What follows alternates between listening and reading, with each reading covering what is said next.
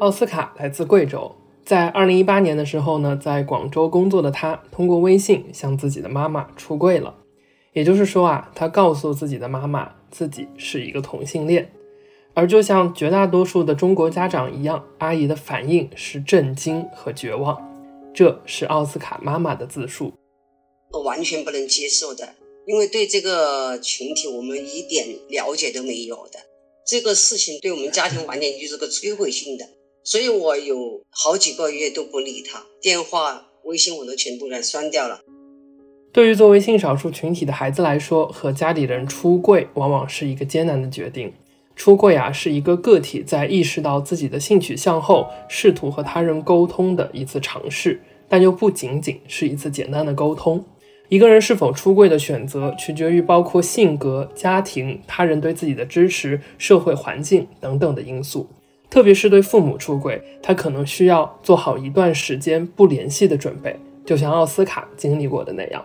而就像阿姨说的呢，得知自己的孩子是同性恋，对于大多数中国家庭来说是摧毁性的。在刚刚收到这样的消息的时候啊，家长们通常会产生震惊、愤怒、悲伤、难以置信的情绪，他们甚至会责怪自己没有养好这个孩子。但毕竟是自己的孩子，在一段冷战之后，阿姨说她暂时选择了被动接受。后来还是过了一段时期嘛，还是觉得毕竟是自己的儿子嘛，而且又在外地哈，毕竟还是比较想念他的，然后就慢慢的接受他，那就是被动接受他，根本我对这个群体还没有怎么认识。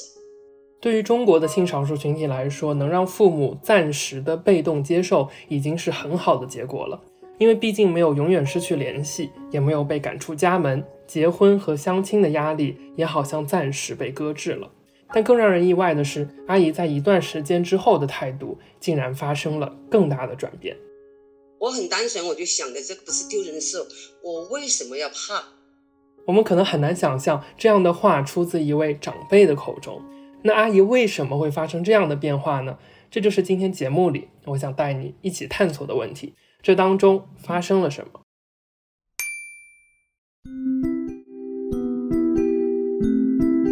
？Hello，早上好，这里是由看理想联合放晴公园共同制作播出的放晴早安，我是乐言。今天是二零二二年八月二十六号，星期五。今天你的心情放晴了吗？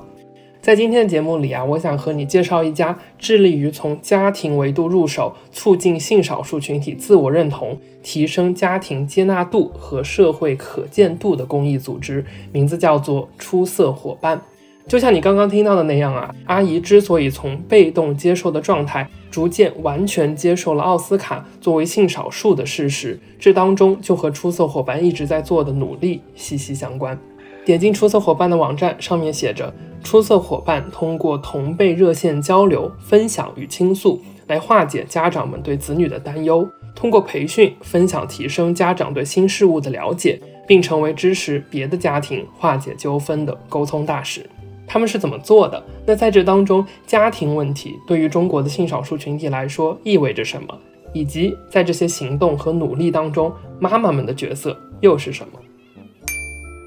在二零一八年和妈妈出柜的时候啊，奥斯卡已经是出色伙伴的一名全职员工了。那在此之前呢，他也经常以志愿者的身份来参加出色伙伴的各种活动。奥斯卡告诉我们，一开始呢，参加这些活动的原因很简单。他不想面对催婚的压力，想要尽量减少待在家里的时间。当然，在越来越深度的参与，越来越了解了这件事情，发现原来我们在做的，好像并不仅仅是说去帮助这些家庭，帮助这些家庭也是非常实际的一个行动啊。那更大的是希望通过帮助更多的性少数，最后是希望我们能够去改变这个社会对这个群体的看法。甚至是说，在某一些政策方面，或者是更大的社会的一些知识方面，能够获得一些改善。所以在二零一八年，我看到总部有招聘的时候，我就决定说投一份简历试一试，来做这个全职。而也是在那个时候啊，他更加坚定的想和爸妈出柜了。在妈妈和他暂时切断联系的期间，他也一直在不断的邀请妈妈参加出色伙伴在当地举办的活动。希望他能去看一看，去聊一聊，但阿姨总是一口拒绝。她说：“你过你的，我过我的，我们互不干扰。不过奥斯卡一直都没有放弃。到那个一九年的十月份了，他就不死心啊。他说：“妈妈，我们今年要搞个年会，在常州，呃，也要搞这个呃学习嘛，你还是来了解一下。”他说：“如果不你不了解哈，呃，你只是接受我是被动接受我的话，你内心还是很痛苦。”他说的这个话也说到我心里去了，因为我完全不了解的情况下，就因为他是我的儿子，接受他，我不能提，我一提起来我就会淌眼泪。那么我儿子就想到，你不是学习，你不了解，那我就会痛苦一辈子的。在他的劝说之下，阿姨终于同意参加了出色伙伴一次为期三天的线下活动，加上两天的年会活动。让人感到有些意外的是，在这两次活动之后，阿姨的心态发生了巨大的转变。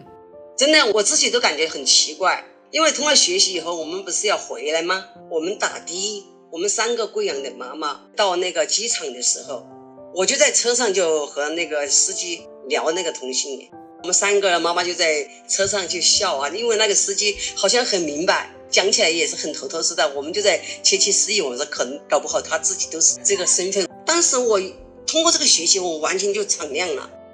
说这些话的时候呢，阿姨略带玩笑。不过更重要的是啊，她通过学习完全敞亮了。可能你会和我一样觉得奇怪，这个学习学了些什么？阿姨到底看到、听到些什么了？别等我一去学习，我看怎么有这么多呀？当时那个心里呀，就稍稍有点宽慰了。哎呀，我就认为不是我儿子一个人这样哈。那个时候我在本地哈，还没有去学习之前，我完全不想和这些亲戚朋友走近，我就觉得完全是一件丢人的事情。但是我到那里一看呢。啊，很多妈妈是阳光灿烂的，我就觉得怪。我说自己的孩子是这样的，为什么这些家长还笑得出来？不过后来呢，在看到了出色伙伴员工和志愿者的执行力，也了解到了这个公益组织的架构和各类活动。更重要的是呢，阿姨看到了其他社群内伙伴和家庭的生活状态，而之后呢，她也能笑出来了。阿姨说的这场活动呢，是出色伙伴众多线下分享会当中的一个。那在这样的分享会里呢，来自性少数群体的伙伴们，或是他们的妈妈们，站到了台上来和大家一起分享自己和孩子的出柜故事。那这个活动其实它的目的主要是，第一，通过这种故事分享的形式，让更多来来访者他能够看到说别人的一些生活经历。这是奥斯卡阿姨的儿子，也是目前出色伙伴的一位全职公益人。那同时的话呢，这些新的家长来到活动现场之后，他能够快速的看到，啊，就像我妈刚才分享的，他在活动现场就可以非常直观的看到，原来跟他生活在一个城市，甚至在他的小区啊，可能他都有认识的人啊，来到活动现场，他就会觉得说，啊，原来不止我们这个家庭是这个样子，还有更多的家庭也跟我们是一样的。那别人是怎么样的生活状态啊？他们也曾经走过这种痛苦的时光，但现在他们也是非常快乐的生活。他就会很快从那种负面、消极或者是很悲观的那种情绪快速的走出来。同时的话呢，也会打破他们很传统或者是很保守的一些认知，看到更多具体的家庭，看见更多生动的个体，找到和自己相似的社群，是出色伙伴分享会所承载的价值。那不论是性少数群体的一员，还是像阿姨这样的妈妈或者是爸爸们，在亲自看见了社群的样子之后，之前的种种刻板印象都会烟消云散。那根据出色伙伴负责人刘阳明的回忆呢，在疫情前的二零一九年，出色伙伴举办的超过两百人的大型分享会，在全国就有二十五场。那除了规模比较大的分享会呢，出色伙伴还会举办参与人数相对比较少的恳谈会。在大型活动受到了疫情限制之后啊，也会举办小规模的家宴活动或者是分享沙龙。那这类活动呢，最主要的目的呀，还是为社群里的伙伴和家长提供一个安全的空间，来彼此交流和讲述故事。那奥斯卡呢，也提到了这两年他们正在做的家长工作坊。那今年呢，在全国各地已经举办了超过十场。那这个工作坊的话呢，就是单独把这部分的家长从活动中拉出来，就。单独给他们做一个差不多有两天的工作坊，让他们可以更好的去了解这个性少数群体，去在里面互相去倾诉，或者是听一些性少数成长经历的分享，同时的话呢，可能还会给他们一些这种课业哈，需要去完成，就是跟他的孩子深度的去交流，了解他们孩子成长的经历。在这些分享活动里啊，非常重要的，甚至是必不可少的角色，就是妈妈志愿者们。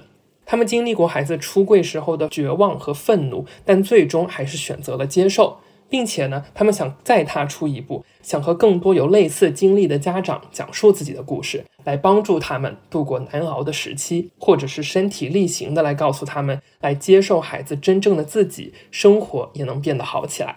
用负责人刘阳明的话来说，就是这些妈妈们从当年的求助者成为了助人者。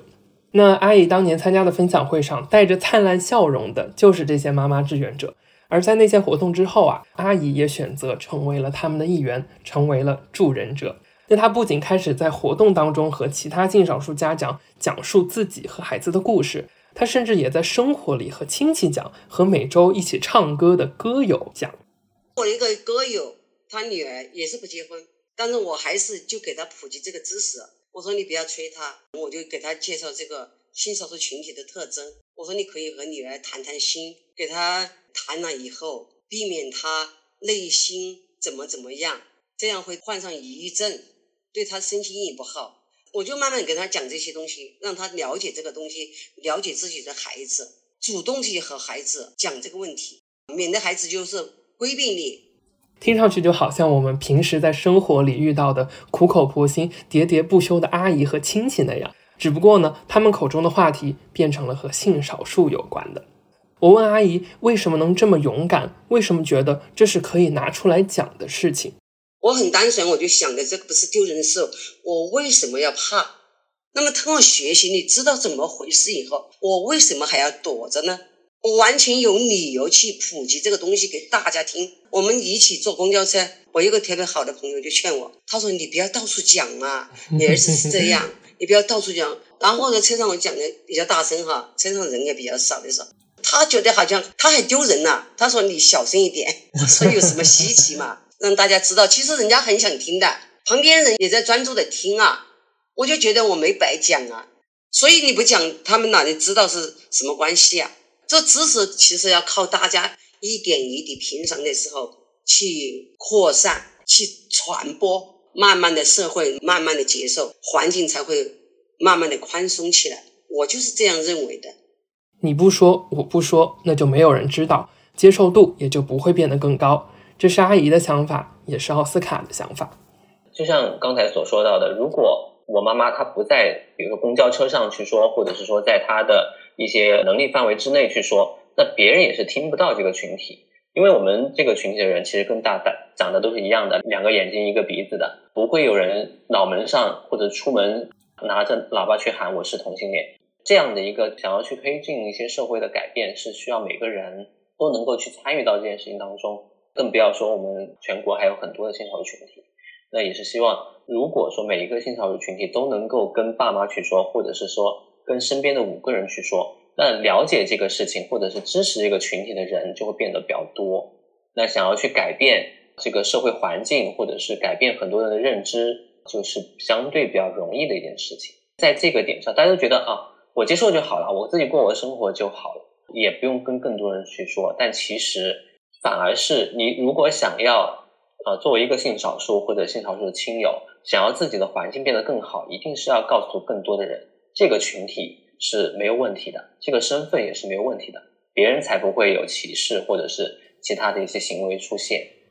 这也是出色伙伴正在努力做的事情，讲更多的故事，影响更多的人。那目前呢，出色伙伴在全国范围内啊，已经有累计超过一千位的家长志愿者，其中的三四百位呢，在各类线上线下的活动当中都很活跃。在出色伙伴的 B 站主页，一百位彩虹妈妈故事，就是由妈妈志愿者来讲述自己和孩子之间出柜故事的系列视频。那最受欢迎的一条呢，叫做“无意间发现儿子初恋男友写给他的情书，我一下子就懵了”。这条视频播放量呢，达到了七十点八万。我的儿子是一五年三月六号出柜，我记得很清楚啊。我那个时候真的感觉就是晴天霹雳呀，就五雷轰顶，天塌地陷那种感觉。我说用这这样的语言用什么都不过。当时就脑袋一片空白，写的啥都不知道了。左右一看，一遍一遍的看，看了三遍，才确定了这确实是。然后我就问他，我说：“你这么长，你这么大了，你也不谈恋爱，你也不找对象，你是不是同性恋？”我当时那个眼泪唰唰就下来了，止不住了。出色伙伴的负责人刘阳明说：“当妈妈在讲故事的时候，好像就变得更柔软了，也更能引起大家的共情。”在这个过程中呢，就是你会发现有很多的异性恋进来留言和评论，其中他们就有说到哈，原来不了解同性恋的个体故事，才发现，在这个去自我接纳和跟家人出柜的这个过程中，会发生这么多的个波折哈，然后他就对性少数、对同性恋的这个个体的这种生命吧，有了更多的一个理解哈。这是讲故事的力量，但当然也是妈妈这个社会角色的力量。相对来说，可能妈妈吧，在中国的这个文化还是有一种天然的合法性的这种感觉哈，为孩子说话。当故事的讲述者是妈妈们，而不是孩子的时候，好像就少了那么些对抗性，多了一点包容，一点权威。那这样的讲述呢，不仅在网络上能更好的避免传播被限制，在出色伙伴平时的分享互助活动里，也更能够引起共情，产生改变。家长和家长之间的陪伴，比起。我们青年人去陪伴家长，相对来说是比较容易的，尤其是一些年龄可能比较大，或者是说父亲角色的家长，也愿意听到同龄人，或者是说跟他年龄差不多，或者跟他身份角色也差不多的这样人，跟他去沟通交流，能够快的去抓到他想要的一些信息的，比起年轻人去沟通，相对来说会容易很多。所以奥斯卡就告诉我们说，曾经有一位志愿者妈妈开玩笑说。只要能拉进出色伙伴的微信家长群，就没有搞不定的家长。说了这么多，我们回到一开始的一个问题：在中国内地，关注性少数群体权益的组织也不少。我了解到的呢，就有北京同志中心关注女同性恋群体的同语、微博同志之声等等。我并没有做过详实的调查，但印象当中，关注性少数群体家庭问题的组织并不算多。那为什么出色伙伴选择了从家庭的角度入手呢？这是我最好奇的问题之一。负责人刘阳明就告诉我们，家庭问题往往是中国性少数群体肩上最沉重的石头。中国的这个文化吧，跟西方国家还有一些不同，就是我们比较强调这个家的文化。在这种家文化的背景下呢，性少数人群遇到最大的一个压力，其实是来自家庭，不敢跟父母出柜。造成了一些心理健康的情况的恶化吧，比较多的哈。香港教育者和学者周华山曾经说过，和西方性少数群体叙事关注个体的认同自由、取向自由不同的是，成为家庭的一部分，反而是中国内地、香港和台湾地区性少数群体争取权利时更可行、更现实的策略。因为在中华文化当中，个人的欲望并不决定你是谁。以家庭为代表的亲属制度才是我们存在的基础。目前来说呢，家庭这关对于个体来说比较难度过的一关哈。我确确实实在中国，可能未来二十年都是一样的哈，就是面对最大的一个压力哈。包括我身边有一些朋友，可能在上学的时候，包括在企业，在这个公司都出柜了哈。包括很多朋友也都知道哈，唯独没有讲的就是在老家的父母。华东师范大学魏伟教授和美国加利福尼亚大学洛杉矶分校的严云祥教授在一篇论文当中写道：“孝顺是儒家文化的核心，而孝顺的核心是通过繁育男性后代来保证家族的传承和血脉的延续。受到这些家庭和社会压力的影响，一些到了适婚年龄的中国同志群体，也就是性少数群体，会被迫进入一段异性婚姻，进而造成个体的压力、婚内的矛盾和家族的悲剧。”这就是我们常常听到的行婚，甚至是骗婚。不少声音就抱怨说，这是性少数群体危害社会的一种体现。但背后系统性的压迫是不能忽视的。话说回来啊，这么一看，似乎摆在中国性少数群体面前的是以异性恋规范为主导的传统中华文化这座大山，这是很难改变的。而即使改变，也并不是一朝一夕的事情。所以我们就什么都不能做了吗？不是这样的。也是在魏伟教授和严云祥教授的这篇论文里啊，提到了一个叫做“新家庭主义”的概念。这个概念由严云祥教授在早些时候提出，描述中国社会文化随着时代发展而产生的新变化。以祖先为中心，一味的崇尚顺从的家庭价值发生了一点改变，家庭的重心呢，转而移到了最年轻的一代身上。一个家庭会尽可能的帮助孩子过上更美满的生活，或者是一个更快乐的人生。那也就是在这里，一个可能的解法出现了。如果家长最终的希望，慢慢的不再是家族的延续，而是孩子的幸福和快乐，那性少数群体就有了商讨的可能，因为那样才是他们最坦然、最快乐的生活方式。而同时，刘阳明告诉我们，相比起一般强调权力的叙述角度，关注家庭问题，似乎也是在目前的社会环境下成效更好的方法。你一直传播性少数群体，如果是一个弱势群体的话呢，就一直等于把性少数群体给他置于一个比较弱势的一个群体，他这个弱势永远都改变不过来。那我们也在倡导一些美好的生活啊，比如说一些伴侣故事、亲友和孩子的有爱的这种故事，包括这种新的。同性伴侣家庭抚养孩子的一些故事哈，包括父母去跟自己的亲朋好友去讲去出柜，去跟他的亲朋好友、同事啊去讲他自己的孩子是同性恋的这种故事啊，可能我们更多也有意识的去传播一些更美好的生活吧。呃，我觉得这个过程中也有一些独特的价值哈，就像我们的 logo，像我们机构的名字“出色伙伴”。当性少数群体走过自我的一些纠结呀，最后能够自我悦纳的时候，其实是非常真实的哈。那这种真实感对于整个社会，对于异性恋来说也同样有价值。这个也是我们这一两年吧，在有意识的去传递的一个视角。谢谢你能听到这里。刚刚提到的这篇论文名叫《彩虹家长和当代中国性少数行动的家庭模式》，其中的观察对象呢，就是出色伙伴在努力提高性少数群体家庭接纳度方面所做的行动。如果你感兴趣，也可以去找来读一读。而如果你或你身边的朋友需要帮助，或仅仅是需要聊一聊，找到当地的社群支持，也可以在 B 站和微信公众号搜索“出色伙伴”，在后台留言，会有更多的志愿者来进行后续的跟进和对接。在这些平台，你也可以经常关注社群成员和妈妈们的出柜故事，了解更多相关的资讯，包括电话形式的亲友热线、志愿者招募和月捐计划等等。那以上就是今天放晴早安的全部内容了。祝你拥有放晴的一天和愉快的周末。我是乐言，我们下次再见。